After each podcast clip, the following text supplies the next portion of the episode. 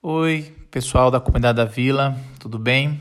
Essa semana eu que estou trazendo as reflexões rápidas que a gente sempre faz de terça e de quinta. Hoje eu queria trazer um texto muito conhecido, né? Lamentações de Jeremias 3, de 21 a 24.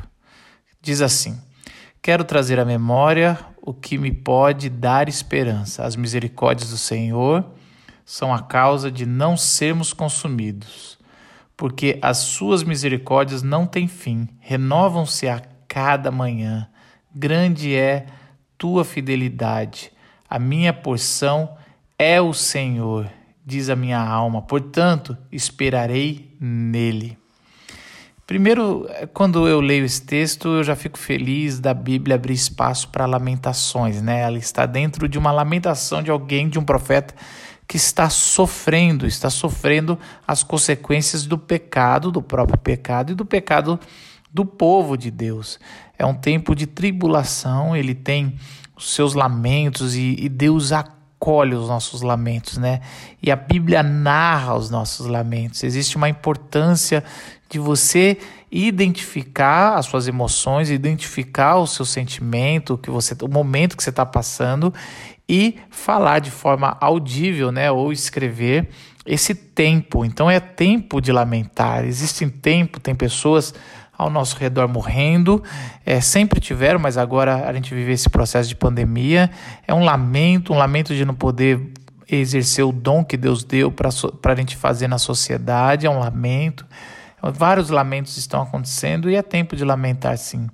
Mas Jeremias ele é tomado sua alma pelo sopro do Espírito e ele narra um, um momento aonde não vai deixar ele se afundar nessa areia movediça. Existe o espaço do lamento, mas se você só viver em torno do lamento, ele vai te puxando para baixo, vai te puxando para baixo, e como Maria movediça, uma hora te engole. Então existe o tempo do lamento, mas o lamento tem que vir com essa esperança que ele faz. Eu quero me forçar como um ato disciplinar, como um, um, um forçar de colocar na rotina é, o que me pode trazer esperança. E o que pode trazer esperança ao profeta são as misericórdias do Senhor. Ele é esse lado bondoso, amoroso que Deus tem para com a sua criação e para os seus filhos.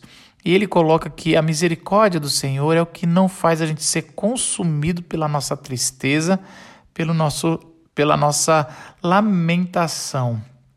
Porque as misericórdias do Senhor não têm fim, não é algo que você é, acessa hoje e amanhã já não tem.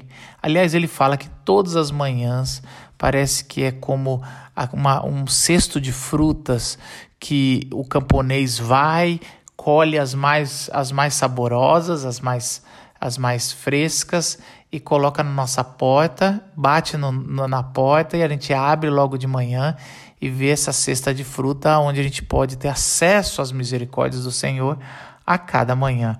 É muito bonito essa figura da misericórdia sendo renovada. Não é uma misericórdia que está lá e você sempre pode ser, ser acessada, mas é mais que isso. É como se Deus trouxesse para nós essa memória, essa misericórdia e a nossa memória todas as manhãs. Ele mostra a sua fidelidade, sua fidelidade pela tua palavra. Então é, uma, é algo onde a gente pode sempre ir buscar pela manhã, né? A, os, a aliança que Deus fez para o seu povo e sua criação. Então é algo que quando a gente vai para a palavra de Deus e forçando esse resgate da esperança de Cristo, que um dia ele vai voltar e que ele já morreu pelos nossos pecados, é, é algo que se renova de forma maravilhosa. É, a, a, nossa alma, ou a alma do profeta, faz ele lembrar, e a nossa faz lembrar-nos, que a porção, é, a, minha porção é o Senhor. O que eu tenho de melhor dentro de mim é o Senhor. E, portanto, esperarei nele, né? Essa espera é uma espera ativa, não é uma espera passiva, né? A gente vai ver em todo o relato do profeta que é uma esperança que se constrói. Nós construímos não só trazendo a memória, né? Essa espera, mas buscando no Senhor na palavra de Deus e olhando por horizonte para quando a, a oportunidade de sair do lamento vai aparecer. Que essa semana seja uma semana abençoada para vocês todos e que a gente possa sempre, sempre que tiver numa areia movediça, trazer à memória o que nos dá esperança.